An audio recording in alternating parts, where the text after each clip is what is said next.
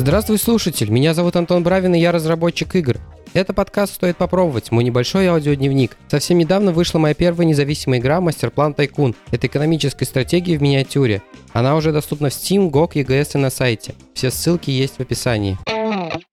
Так как мой подкаст слушает не то чтобы очень много людей, э, в статистике видны всегда всякие всплески. И если в прошлом выпуске я передавал привет человеку, который выкачал какое-то количество эпизодов из Беларуси, то на этой неделе у нас есть еще один такой слушатель. Чтобы вы не переживали, сразу скажу, у меня нет какой-то обширной статистики. Мне просто хостинг показывает количество скачиваний, и максимум, что я могу знать, это какая-то страна. Поэтому привет тебе, человек из Германии. Также на прошлой неделе у меня случилось небольшое нововведение в процессе. Я монтировал прошлый выпуск со скоростью 1.1. Я уже как-то говорил, что я подкасты и вообще книги сумел разогнать, э, в смысле их прослушивания, сумел разогнать до скорости 1.5, 1.6. В некоторых случаях даже почти до двойной скорости. Так вот, теперь я ступил на эту стезю э, более быстрого монтажа. И вроде как бы разница всего лишь в 10%, но э, мне казалось, что э, все происходило так быстро, как, знаете, собаку высунуть в открытое окно в автомобиле, и ветер начинает деформировать лицо. Надеюсь, это убыстрит мой процесс, и в целом я буду как-то двигаться в сторону э, больших скоростей. Но от вас мне было бы интересно узнать, изменилось ли что-то в этом и в прошлом выпуске, заметили ли вы какую-то разницу. Если да, то напишите мне об этом, что как вам показалось, что вы об этом думаете. Если нет, то все супер.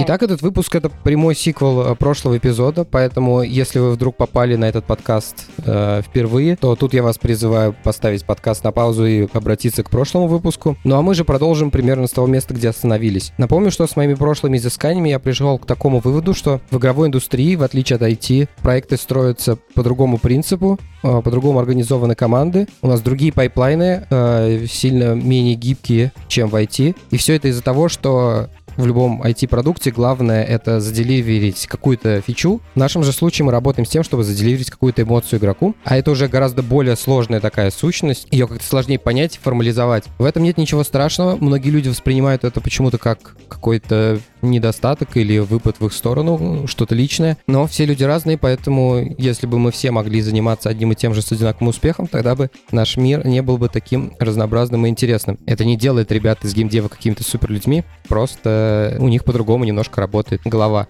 Но в этом выпуске мы поговорим не только о таких вещах, но также и о каких-то решениях, связанных с э, работой железа, то, насколько оно быстрое или нет, и то, как мы можем добиваться нашей непосредственной цели, обходя эти самые ограничения. Итак, мы начнем с очень простого примера. Э, это очень камерная ситуация ее кайф в том, что она очень хорошо отображает то, о чем я пытаюсь сказать все это время. Совсем недавно в книжке вычитал э, по геймдизайну про этот подход, и я попытался этот пример как-то адаптировать вот под нашу с вами тему. Автор книги назвал эту ситуацию искусственным напряжением, и это всего лишь связано с э, работой с числами. И так как мы находимся в неком сравнении э, среди двух э, э рядом родственных индустрий, поэтому давайте возьмем для сравнения тоже наше банковское приложение и какую-то игру, где есть персонаж, есть какой-то противник, противник, и противник наносит персонажу урон. Итак, что у нас есть в банковском приложении? Э, у нас есть такая ситуация, когда человек хочет взять кредит. Для того, чтобы эта ситуация была простая, этот кредит будет 60-дневным, беспроцентным, то, что есть в каждом банке сейчас. Предположим, мы с вами покупаем что-то за 100 рублей, 25 рублей мы платим сразу первым платежом, и хотим остальные 75 рублей, по сути, взять кредит. Как это обычно выглядит в банковском софте? Это выглядит так, что у нас есть какая-то полосочка с прогрессией, разделенная на три части. А, да, я знаю, что, скорее всего, она будет разделена на 4 части, потому что у нас есть первый платеж. Но давайте это уведем за скобки.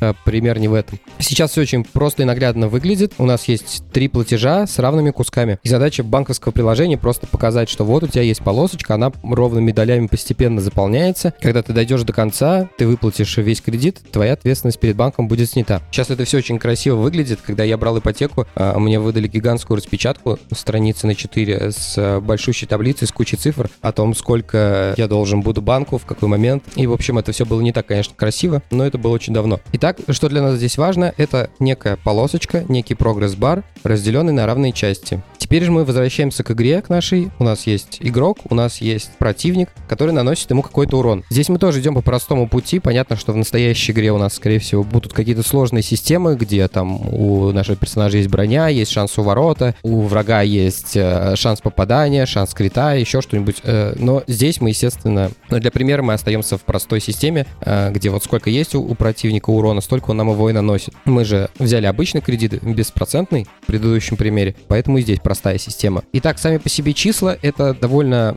такая скользкая ситуация, потому что при работе с числами надо помнить, что мы работаем в нескольких плоскостях. А одно дело, нам надо понимать, как будет работать наша геймдизайн-система. По сути, это то, что создает некий баланс в игре. Когда вы слышите, что игра там сбалансирована или нет, все это строится на плохо сделанной или хорошо сделанной какой-то дизайнерской системе. Раньше, да и сейчас, наверное, частенько происходит так, что такие системы создаются буквально на ощупь или на бум, и иногда это срабатывает, но чаще всего нет. Поэтому нам нужно что-то четкое э, и стройное. И в этой ситуации на числа сами по себе мы надеяться не очень можем, потому что у нас есть то, как работает движок внутри сам по себе, у нас есть какой-то дизайн, э, который делает геймдизайнер, и у нас есть что-то, что мы показываем игроку. И не всегда это одно и то же. Об этом мы поговорим чуть позже, но сейчас я об этом сказал для того, чтобы было понятно, что числа в этой ситуации не будут являться каким-то очень твердым фундаментом в этот момент. Поэтому в балансе мы оттолкнемся от той идеи, что враг должен нанести игроку три удара, и за эти три удара он его убьет. Получается, что у нас там шкала из трех делений, и тут у нас шкала из трех делений.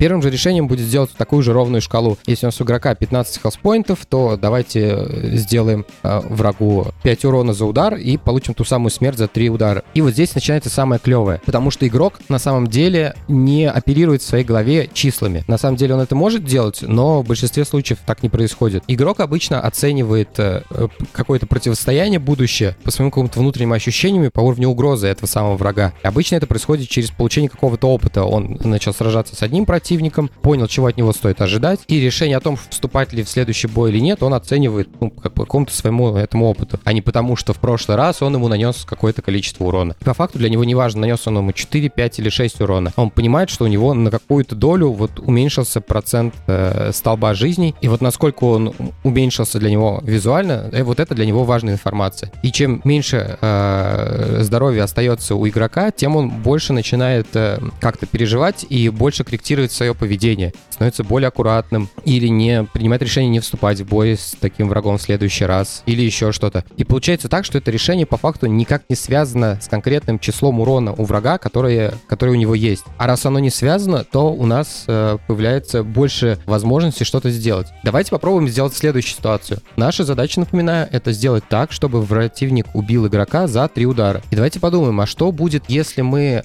дадим противнику не 5 урона за удар, а 7, что у нас изменится от этого? Изменится от этого на самом деле не так много. Если мы к игроку с полным столбом нанесем первый удар, у него останется 8 хп, нанесем второй удар, у него останется 1 хп, и за третий удар мы его убьем.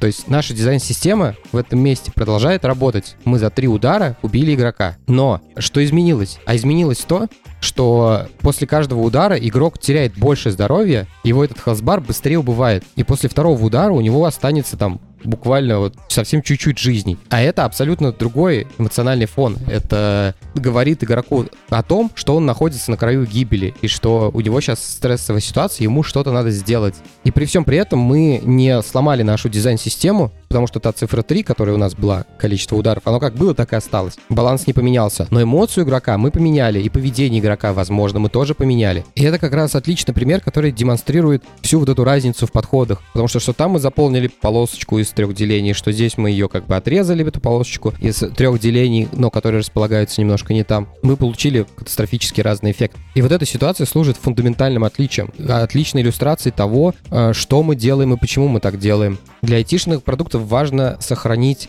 в первоначальном виде какие-то данные и как-то их предоставить пользователю в первоначальном своем виде. Нет абсолютно никакого смысла показывать не ровно разбитую полосочку в кредите для человека, это его только абсолютно собьет. И вообще, когда такие вещи происходят с, со статистикой, с деньгами, э, это все обычно происходит в контексте манипуляции. И эта манипуляция может быть частенько даже расценена как противозаконная. Сама же идея игр, по сути, нам говорит о том, что эти механизмы манипуляции — это то, на чем игры и построены. Но так как это развлечение, то это не является чем-то незаконным. Это как американские горки. Достаточно безопасный вид развлечений, но при этом э, люди платят деньги за то, чтобы испытать эмоцию вот этой опасности, которую они получают из-за того, что что-то большое железно несется на большой скорости, переворачивает нас вверх головой. Хотя в любой другой ситуации такое могло бы быть очень сильно небезопасным. Я понимаю, что употребив слово манипуляция, ступил на тонкий лед в плане э, каких-то монетизационных механик, но это отдельная история, и я про нее рассказывать особо не буду, потому что я этим, в принципе, не занимаюсь, никогда не занимался чем-то связанным с монетизацией. Это, в общем, отдельная тема. Сейчас мы говорим исключительно в контексте геймплея. Сейчас давайте чуть-чуть отвлечемся от цифр, э, останемся вот на этом моменте нечестности. В платформерах существует такое правило, очень похоже на вот эту идею искусственного напряжения с числами как раз. Суть его заключается в том, что коллайдер персонажа представляет из себя не то, что он есть. А коллайдер — это какая-то форма, которая определяет то, как объект сталкивается с чем-либо. Я не знаю, возможно, для многих это новость, но суть в том, что в играх не используются а, модели столкновения чего-то, что точно совпадает с тем, что сталкивается. Условно, если у нас э, есть автомобиль, то этот автомобиль состоит из многого количества этих коллайдеров, но они не прям довертиксно повторяют эту модель. Она сильно упрощена, чтобы это все быстрее работало. Нам, в принципе, на самом деле не важно, вот прям до миллиметра, чтобы это все полностью передавалось. Самый яркий пример это обычно с платформерами, то есть если у нас есть Super Mario Bros., э, у нас есть этот Марио, он размером 8 на 8 пикселей, но при этом он не занимает все 8 пикселей. Там где-то пустота, где-то нога, рука. Анимация бега, по-моему, у него там из двух спрайтов состоит. То есть э, в этих двух спрайтах разные пиксели этой вот текстурки 8 на 8 заполнены. И многие считают, что вот это определение столкновения считается именно вот прям по тому, какой Марио есть. Вот прям по всем этим пикселям э, мы считаем. Нет, конечно же, так не происходит, в этом нет никакого смысла, потому что игрок не может э, в такой игре понять, как на самом деле происходит вот эта коллизия. Он не успевает, он, он не сможет физически успеть увидеть то, как какой там пиксель, э, где кого зацепил. И это сложно каждый раз. Типа у нас анимация, она переключается очень быстро, нам каждый раз коллайдер перещ... Ну, это, в общем, типа нере... не... так нереалистичный подход. И поэтому, по факту, это просто квадрат или прямоугольник. Это вот то, как определяется, как сталкивается Марио с остальным миром. И вот чуть ли это вот библия всех платформеров, это прыжок с края платформы. Люди, когда играют, им кажется, что вот визуально, как Марио стоит ногами на полу, вот это значит, он стоит. Если он там где-то уже стоять не будет, значит, все, он должен упасть. Но по факту происходит так, что вот этот коллайдер, эта форма, которая определяет его столкновение, она чуть больше,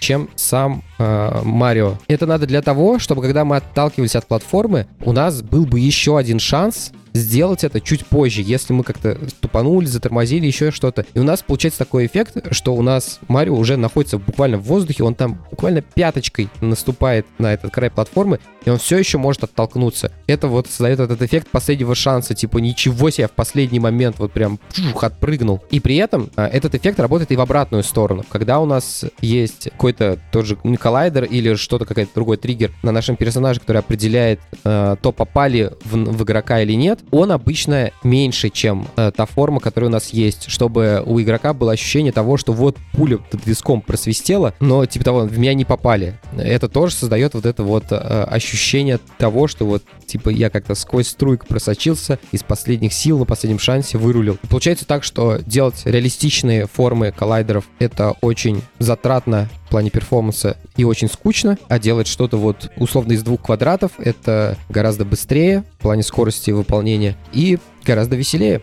И так, как я уже говорил, числа это очень ненадежные ребята, потому что геймдизайнерам часто приходится работать в нескольких плоскостях одновременно. Я не помню, в прошлом или позапрошлом выпуске я приводил примеры с э, то, как работает физика в движках. Наверное, раньше это было. Но давайте вот для примера возьмем такую ситуацию. У нас есть какая-то какой-то racing, игра про машинки, которые ездят. Вот здесь у нас есть три слоя. Первый слой у нас это игровой движок, это его физическая модель. А в большинстве случаев физическая модель в играх пытается симулировать реальный мир. Она пытается работать в метрах с килограммами, иногда даже пытается какие-нибудь силы в ньютонах считать, потому что, ну, кажется, что это логично. Вот у нас есть реальный мир, а все формулы того, как работает наш реальный мир, а все, что у нас учили в школе на уроках физики, они приспособлены вот к нашим реальным параметрам. Если мы создаем что-то вот что называется реалистичной физикой, значит, мы то, те же самые формулы, те же самые параметры используем. И с этого обычно все начинается, когда мы настраиваем машину, машинку, мы крутим э, какие-то конфиги, которые достаточно близко к физическому движку находятся, э, пытаясь создать то, что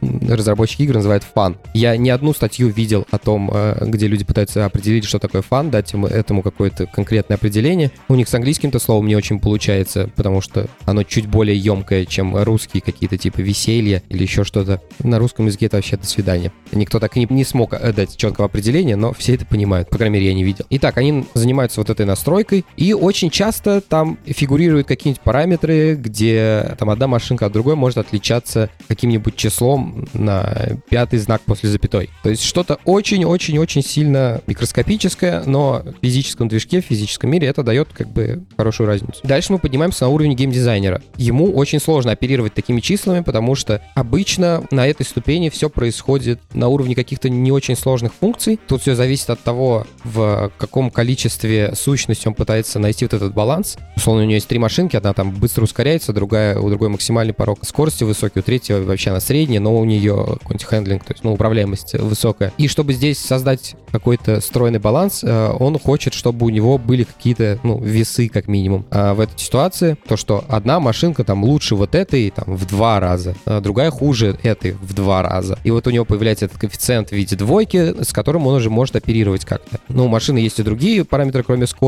там, управляемость, вес, еще что-то. И он бы хотел иметь вот такие вот простые коэффициенты, желательно, чтобы они были одинаковыми, и чтобы он смог построить из них какую-то сетку э, противостояния условно. То, что вот эта машина выиграет вот эту один на один, вот это выиграет вот эту, и, короче, создать какую-то понятную, взаимоисключающую или взаимосвязанную систему. Ну, то есть как камень, ножницы, бумага. Вот у нас есть три сущности, у них есть, у каждой э, пары есть простое состояние, выигрывает либо один, либо другой. Когда у нас растет количество параметров, у нас сложность э, растет экспоненциально. Поэтому чем проще числа, тем проще построить эту систему. Но у нас еще есть третий слой. Это, это тот слой, который видит игрок. И игроку мы не можем показать вот какой-то там флот с который меняет пятое число после запятой, ему это вообще ни о чем не скажет. Также ему это, в принципе, не может сказать э, какие-то геймдизайнерские вот эти вот штуки, коэффициент плюс 2, минус 2. Это, в принципе, может сработать на какой-нибудь игре типа Mario Kart, где мы можем это какие-нибудь в виде э, звездочек или в виде чего-нибудь ему продемонстрировать. В принципе, окей. Но если у нас чуть более реалистичная игра, которая опериру... пытается оперировать какими-то э, чистыми из реального мира, типа километров в час или что-нибудь такого, то ему надо показывать по реалистичные вещи, к которым он привык в жизни. Если это автомобиль, мы не можем ему сказать, что он весит 150 килограмм. Потому что, ну, нету каких-то бытовых автомобилей, которые этот человек видел своими глазами, которые весят 150 килограмм. Они все весят тонну. Поэтому мы должны ему показать эту тонну. Но при этом другая машина, которая драк американский, который весит, я не знаю, типа 1,2, 1,3 тонны, он должен вот с теми же числами и оперировать. А в игровом движке это может быть абсолютно другие числа, и в геймдизайнерской системе тоже. И сейчас может показаться, что у нас здесь опять что-то реалистичное, и, по идее, в движке должно быть что-то реалистичное, но на самом деле нет. Там уже э, на больших числах это все начинает сбоить, и поэтому, я не знаю, действительно ли кто-то выставлял тонну где-нибудь в каком-нибудь Unity Will Collider, не знаю, мне кажется, нет. Тут еще тот факт, что на самом деле, э, если мы пытаемся сделать все максимально реалистично, то обычно это максимально скучно. Возможно, это хороший старт, чтобы выставить вот эти все реалистичные числа, взять, типа, прям спецификацию сайта и прям загнать туда. Но обычно это очень тоскливо и очень не то, что мы хотели бы сделать. И в итоге там начинаются все вот эти вот кручения, верчения, и, в общем, там все очень быстро отвязывается от реальных цифр. И получается так, что вот этот последний третий слой — это буквально просто какое-то визуальное представление того, чтобы дать игроку что вот эта машина тяжелее на сколько-то вот этой машины просто показать ему какие-то числа, чтобы он понимал, насколько разница между ними будет большая, как это положится на его ощущения, чтобы он какие-то ожидания мог в этом деле построить. Но само фактическое значение не будет иметь никакого смысла ни для геймдизайнерской системы, ни для физического движка. Я пытаюсь примеры приводить связано, поэтому сейчас мы пойдем в сторону визуального представления того, как что-то выглядит. Первый раз, наверное, сам я столкнулся с этим, когда я VR занимался. У нас был один из проектов, где мы делали, это был не игровой проект, поэтому мы делали типа реальные издания по чертежам. То есть у нас прям были чертежи, и мы прям делали. То есть вот здесь помещение такого-то размера, мы его делаем. Здесь двери, двери там, соответственно, они бывают 80, 100, 120, ну, что-то такое. Мы делаем эти двери. И проблема была в том, что внутри VR эти помещения воспринимались крайне не так, как они воспринимаются в жизни. Они воспринимались гораздо меньше, гораздо э, уже все эти двери были. Проблема тут в том, что очень сильно по-разному работает оптика, условно, в наших глазах и в том, как это работает в играх. У меня нет какой-то базы по этому поводу, я поэтому попытаюсь как-то объяснить, как я себе это представляю. Это происходит из-за того, что мы пытаемся несколько раз шагнуть из 3D мира в 2D и обратно. То есть внутри игры у нас это 3D-пространство. После того, как мы отрендерили эту картинку, все мы сделали. Потом э, видеокарта нам это рисует на двухмерной плоскости, то, что называется монитором. И на этот монитор мы смотрим нашими двумя глазами, и очевидно, что в какой-то момент что-то здесь теряется. Это как были у нас доллары, мы продали, купили рубли, и потом опять на эти рубли купили доллары. Наша сумма в итог, итоговая точно не сойдется. Здесь примерно такая же проблема. У человека два глаза. Если мне не изменяет память, суммарный фов там может доходить до 180 градусов в какой-то каких-то ситуациях. А, в играх часто фов плавающий, в консолях очень часто его лочат под 90 градусов. Фов — это field of view, это угол зрения, угол того, что мы видим. В играх э, перспективная камера — это просто трапеция, где с вершины, с точки — это как бы вот наш глаз условно, и сама эта трапеция, она пока охарактеризовывает то, что те рамки того, что мы видим. Прикол заключается в том, что так как у человека два глаза, э, и обычно, когда говорят, сколько фов у человека, то суммарно просто складывают э, те два угла, которые могут эти два глаза выдать, и он получается достаточно широкий, но в игре у нас камера одна, поэтому одна камера в играх захватывает больше угол, чем один глаз человека. И за счет этого, за то, что источник изображения один, нам приходится это изображение растягивать. Ну, в смысле, это делаем не мы, это делает буквально там видеокарта. И из-за этого у нас получается эффект э, рыбьего глаза. Это вот фишай объектив на камерах, который... Его там как-то тоже видеокарта пытается компенсировать, но тем не менее он есть. Э, если вот сейчас, я говорю, все консольные игры, они играются в, с фовом в 90, на ПК в, в какой-нибудь игре можно там до 120 очень часто расширить. Но я помню, вот я играл в Quake, когда там, будучи школьником,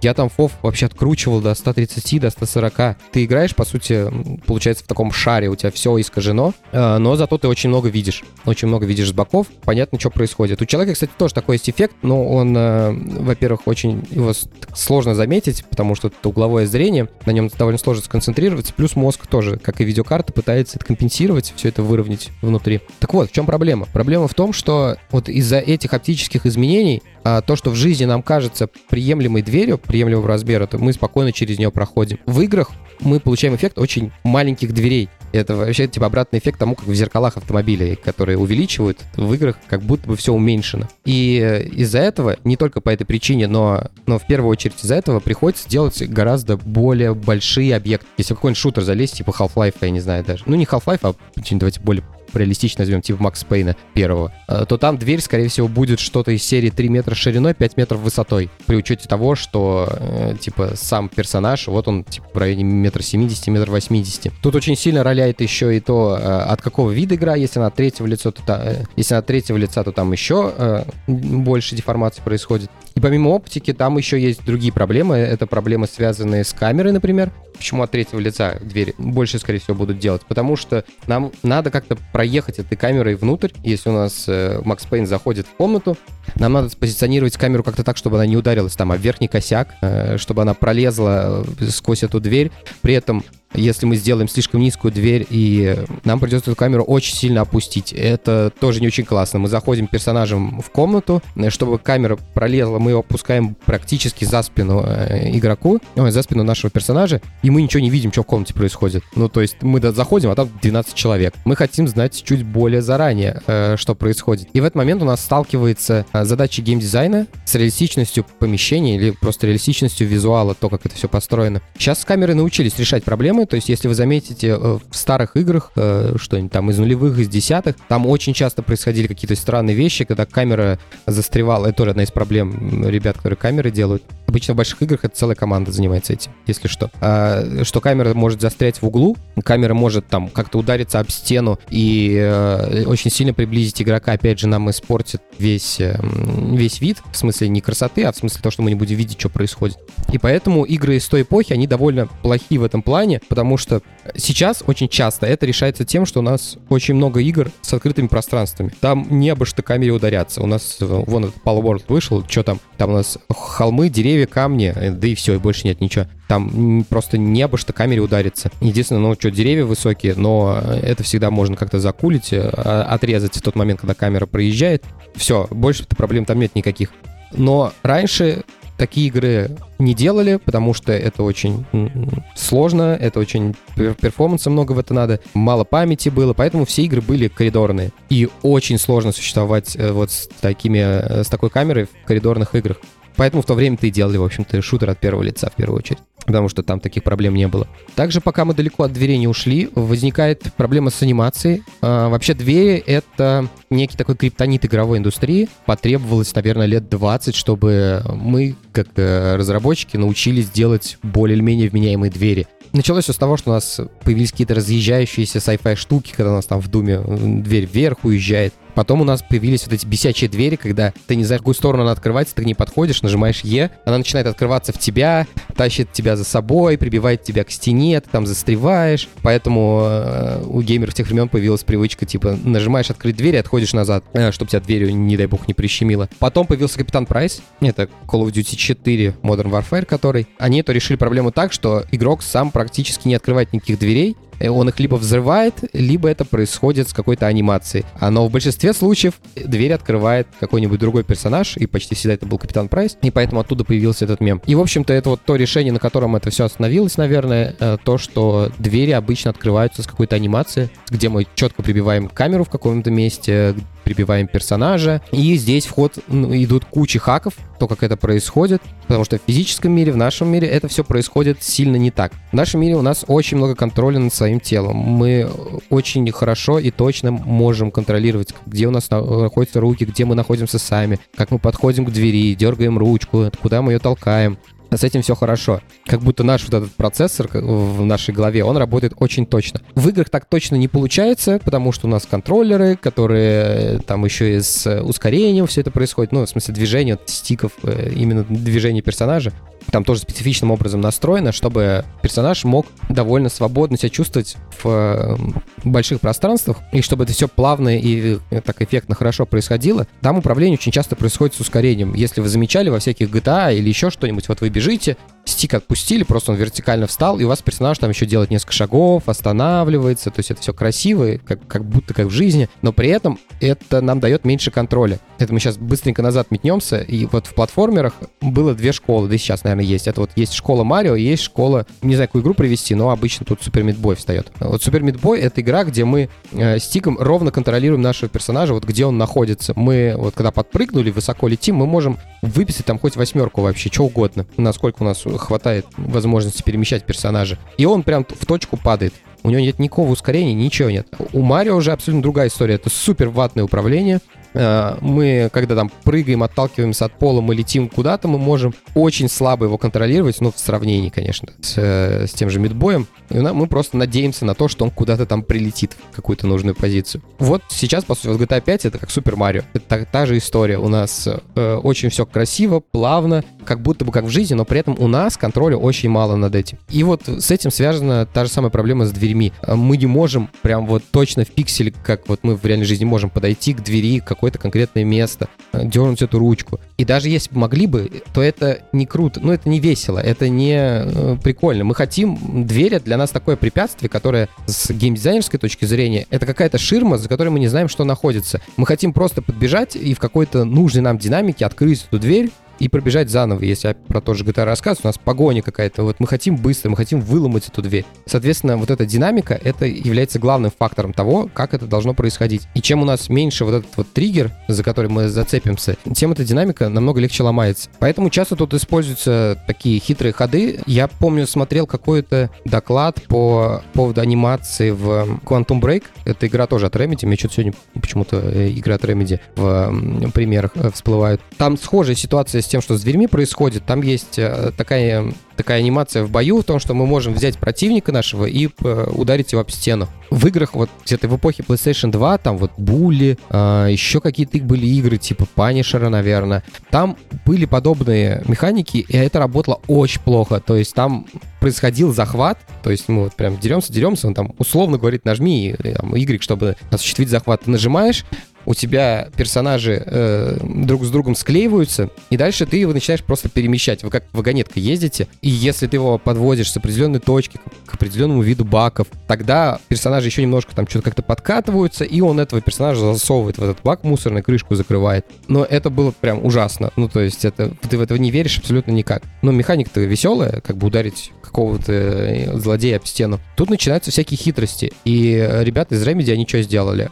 У них э, арт, который позволял это делать, условно, у них довольно э, реалистичные были помещения в плане... Жизнь у нас не очень веселая, поэтому там э, что-то типа монотонного бетонного цвета стены, пол какой-то такой, ну, в общем, что-то такое однотонное все. И они делали так, чтобы мы не видели то, как перемещается персонаж во время вот этого удара. То есть он хватает персонажа, триггер понимает, что мы не так далеко находимся от стены, и фактически эта штука работала на трех метрах от стены. То есть в реальной жизни 3 метра — это очень дофига.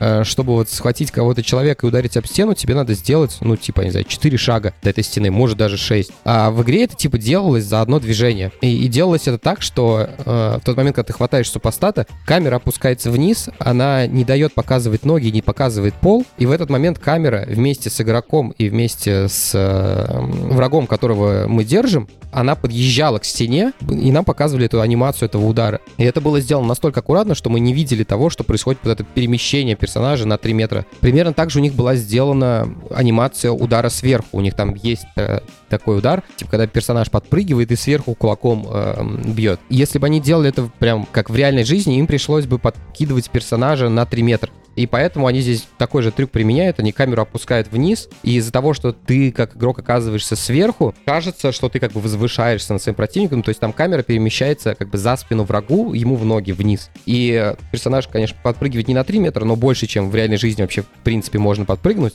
И все это было сделано ради того, чтобы создать вот этот эффект мощного удара сверху. И оно классно работало. И как это бьется с реальным миром? Ну, абсолютно никак. То есть это все исключительно трюки ради того, чтобы решить какие-то геймдизайн дизайнерские проблемы, решить артовые проблемы, а, решить э, проблемы ощущения чего-либо. Чтобы передать ощущение, пространство искажается очень часто. Есть отличный пример, если вы играете в Dota, например, или в Warcraft 3 играли когда-нибудь. Там есть возможность камеру опускать, и можно сравнить то, как выглядит игра вот типа в этом стандартном виде камеры сверху, и в том, как игра выглядит, ну, типа как будто бы из глаз. И это просто какое-то кардинальное различие. Потому что основной геймплей, основная фишка этой игры в том, что вот камера у нас висит в какой-то конкретной позиции, точнее, под каким-то конкретным углом, и все, что сделано в игре, сделано для работы с этим углом. И когда мы камеру опускаем вниз, мы видим что-то, нечто другое, не то, что э, мы привыкли видеть во время просто матча. Если мы вот стоим на лайне где-нибудь э, внизу, у нас довольно большое пространство между деревьями. Оно по ощущениям такое, ну, типа метров 20-15, если мы вот отталкиваемся от, хоть и немного гиперполизированных, но все же форм персонажей и форм э, э, крипов, то кажется нам, что довольно много мест. Когда мы опускаем камеру, по факту там оказывается, ну, типа э, метра 3-4-5. Ну, то есть прям вообще э, становится гораздо теснее.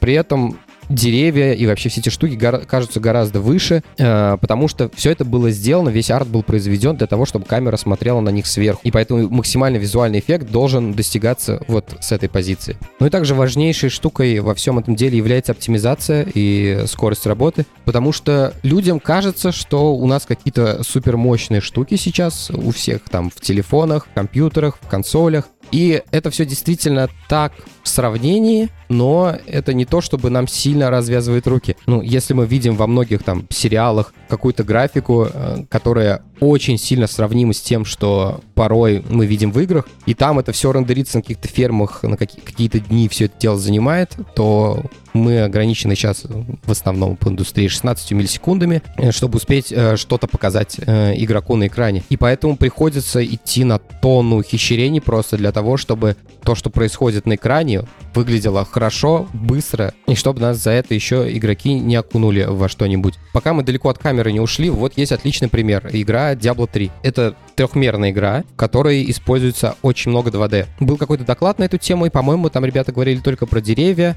но по факту можно бы, наверное, было бы использовать это для всех э, неподвижных объектов. И прикол здесь очень простой. Diablo — это игра с фиксированным углом камеры. Она не наклоняется, она никуда не ездит, э, она не приближается, не отдаляется. Она всегда вот где висит, там и висит. Так вот, прикол в том, что там деревья, большинство, которые вот находятся по краю локации, это все двухмерная графика, то есть это что-то трехмерное, вылепленное где-нибудь там в блендере, в Maya, в 3D Max, и просто потом запеченное в текстуры, но при этом, пока тебе не сказали, работа настолько выполнена круто, что ты никогда в жизни не догадаешься, что это что-то двухмерное, и это прилично экономит ресурсов. Нам зачем эти деревья? Это не первостепенная, даже не второстепенная часть геймплея, это просто для антуража вещь, причем, опять же, не, не первой важности.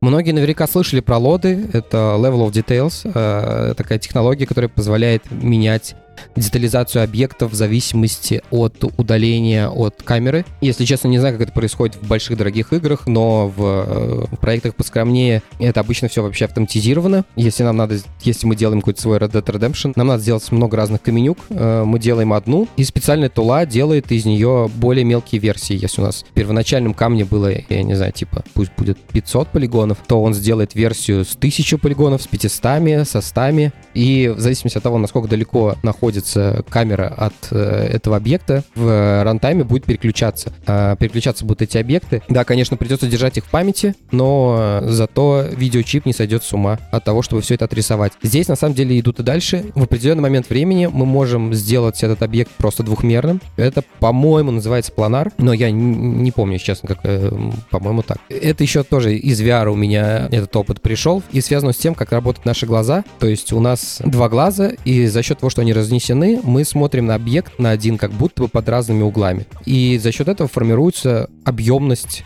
того, что мы видим. Но фишка в том, что если мы удаляем объект от наших глаз достаточно далеко, то угол вот этих векторов, которые из наших глаз направлены, он относительно друг к другу, он становится все меньше и меньше, и поэтому в какой-то момент мы можем сказать, что в принципе как будто у нас глаза смотрят как бы параллельно. И это значит, что мы получаем одинаковую картинку с одного глаза и со второго. Поэтому этот объект мы уже видим как плоский. И вот то же самое происходит и с объектами в видеоиграх. Если они очень далеко, мы можем сказать, окей, пусть это будет просто плоскость, на ней будет нарисовано это деревце, домик, еще что-то, неважно. Но так как оно в 700 метрах от нас, в принципе, там как бы и никакой разницы нет. Чтобы положить этот спрайт на двух полигонах, что модельку из 5000 э, вертексов засунуть. Визуальной разницы никакой, а производительности разница очень большая. Это частный пример, но я уверен, вы встречали множество подобных вещей, когда как будто бы какая-то анимация начинала проигрываться с меньшим количеством кадров в толпе персонажей, которые, там, у персонажей, которые находятся далеко, помните Assassin's Creed. Лоды часто моргают, когда переключаются с одного на другой. Сейчас придумали какие-то технологии, вот начиная с Xbox One X, вот с PlayStation 4, вот с этих вот, э, с этого поколения. Там есть какие-то технологии, которые плавно блендят одну в другую через такой эффект дизелинга, как будто бы. В некоторых движках я видел. С машинами очень пример есть хороший. Если вы играли в GTA 3, а, то там есть такая тема с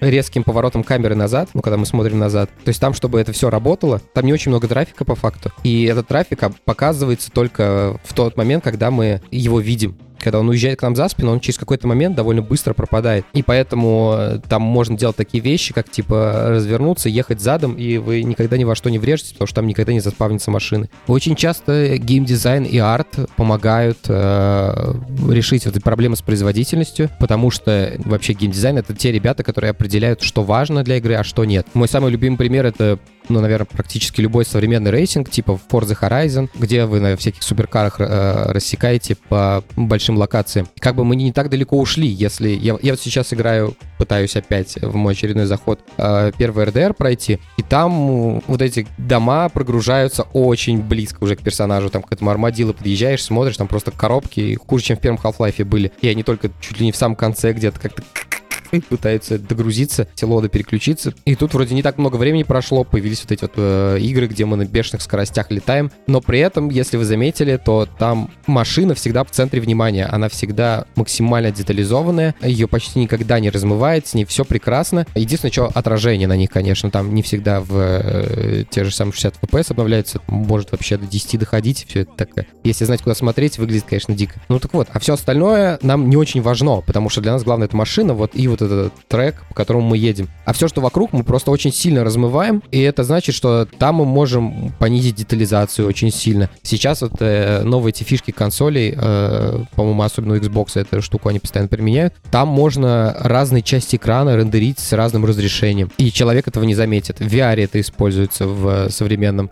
Там то, что куда мы смотрим, там мы рендерим в максимальном разрешении, а то, что все по краям, там разрешение снижается. А, особенно это стало возможно из-за того, что в VR сейчас, я не знаю, во всех нет, я как бы очень поверхностно за этим слежу. В общем, там есть трекинг глаз, трекинг зрачков. Шлем SDK всегда знает, куда смотрит человек, и поэтому можно отсекать то, что он, куда он не смотрит, а это чуть ли не больше половины тех панелей, которые там стоят в этих очках. И там вообще рендерите чуть ли не в 480p, человек этого не заметит, потому что там он будет уже видеть это все боковым зрением, а боковым зрением он увидит максимум там что-то вспыхнуло, что-то яркое или что-то темное. Он не видит каких-то конкретных объектов, даже не всегда формы может увидеть.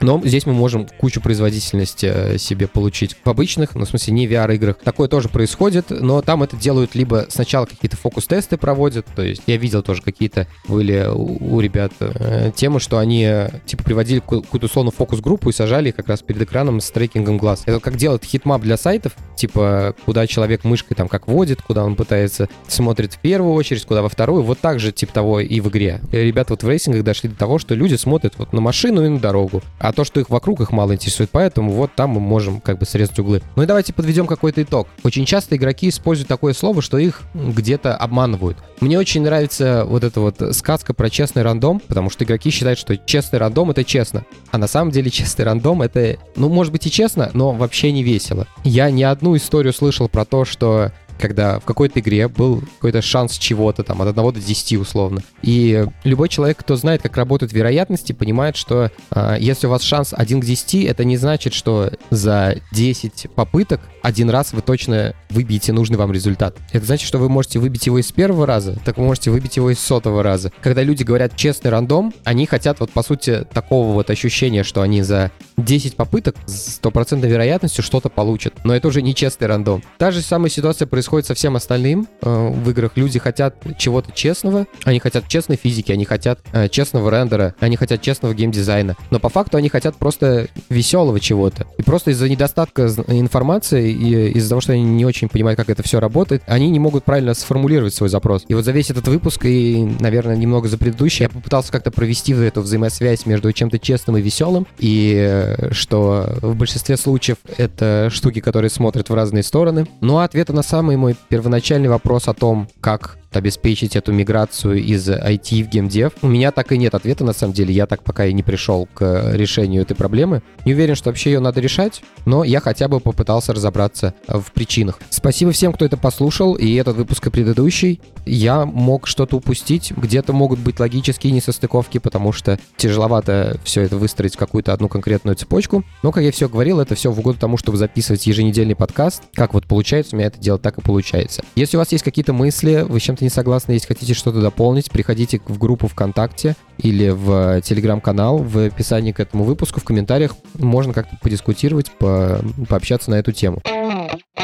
Кажется, получается длиннющий выпуск, но немножко поделюсь, я все-таки э, принесу. Продолжу тему прошлого, из прошлого эпизода. Я рассказывал про документалку про первый Робокоп. Рободок называется. Еще раз говорю, что это абсолютно классная штука. Советую всем посмотреть. На этой же волне, чтобы еще что-то вспомнить, я посмотрел всех четырех Робокопов, которые вышли. Первые три — это вот те старые, и последний четвертый, ну, как бы считается типа перезапуском. Это ремейк 2014 года. И у меня тут появилась интересная мысль. Первый Робокоп, и, в принципе, можно ему еще приделать сбоку второй, потому что там вроде как будто бы продолжается та же вот эта идея противостояния общества и э, корпораций. Был довольно жестоким фильмом в плане поведения самой этой самой корпорации OCP. Тогда был это повальный страх, что э, сейчас корпорации всех все захватят, еще что-то. И там порой прям пережимали это все достаточно сильно. В первом Робокопе была идея, что, по сути, корпорация заместит с собой полицию, то есть социальный институт, который находится в границах э, работы самого государства. Это один из столпов его. Во второй части там вообще еще дальше пошли, они там типа кусок города хотели выкупить, снести, и там вообще типа такие дикие вещи показывают, типа район не то чтобы он там какой-то неблагополучный, еще что-то, ну обычный типа такой. Там просто приезжают эти э, большие машины с этими железными э, этими дурами, начинают просто дома калашматить. И ты такой смотришь на это, блин, ну это вот типа абсолютное зло. То есть так вот это в фильме показали, что корпорация это э, абсолютно ничего хорошего типа нести не может. А вот э, Рыбаков 2014 года, его часто называют беззубым, в принципе, так оно и есть, он действительно беззубый, но по большому счету поведение корпорации в ремейке, оно очень похоже на то, как ведет себя корпорация в самом первом Робокопе. Но при этом я поймал себя на мысли, что когда я вот смотрел э, этот ремейк, примерно до половины фильма у меня э, эта корпорация, я уже даже не помню, как она называется, но не суть, она не вызывала каких-то особо больших негативных эмоций, потому что я как будто, ну, это как будто бы то, что нас окружает, в принципе, сейчас. Там есть корпорация, она пытается захватывать какие-то э, рынки, пытается там сквозь какие-то законы, э, сквозь какие-то дыры за, в этих законах пролезть. Во втором Робокопе они там сносили дом,а угоняли людей в, в лагеря какие-то. Ну, то есть там какая-то аллюзия чуть ли не на нацизм была. Здесь это просто обычная корпорация. Вот э, э, прям можно, я не знаю, с Apple сравнить. Э, если, если в фильме им говорят, мы не разрешим выводить роботов на улице, потому что они не могут отличить там, против кого они воюют. Против детей, против взрослых, еще что-то. Ну, то есть у них морали нету. Они такие, ну, типа, да, это проблема. И вот придумали вот эту вот тему в том, что мы, типа, человека внутри робота запихнем, а, и вот у него уже будет эмпатия, но он будет настолько быстрый и там бронированный, как и наши роботы. И это прямо из серии то, что Apple делает э, сейчас в Европе с э, этим новым законом, с sideloading, вот этой всей штукой. Типа вы нам все запрещаете, а мы вот тут вот сквозь струйку просочились, чтобы вы от нас отстали. И понятное дело, что предмет работы корпорации он здесь как бы очень сильно разный. Э, никто людей ни в какие роботы не зашивает, но поведение в целом, как бы направление какое-то, оно прям очень похоже. И поэтому, я говорю, первая половина фильма э, Робокопа 2014 года, которому уже практически 10 лет, ты, в принципе, смотришь и не особо понимаешь, э, в чем проблема. Ну, то есть все как в жизни, все, все, все так же.